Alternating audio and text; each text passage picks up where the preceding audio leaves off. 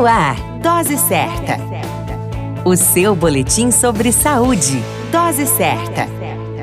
Olá, eu sou Júlio Cazé, médico de família e comunidade, e esse é o Dose Certa, seu boletim diário de notícias sobre saúde. E o tema de hoje é a importância do teste do pezinho.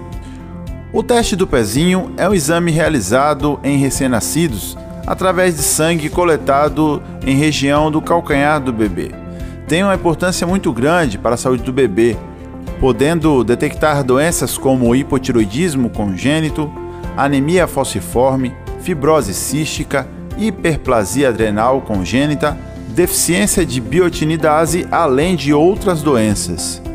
Para que a realização do exame seja bem sucedido, recomenda-se a realização do teste do pezinho entre o terceiro e o quinto dia de vida do recém-nascido.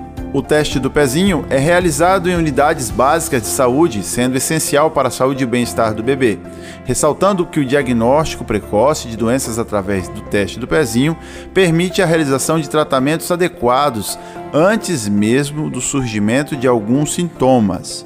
Pense nisso e cuide do seu bebê.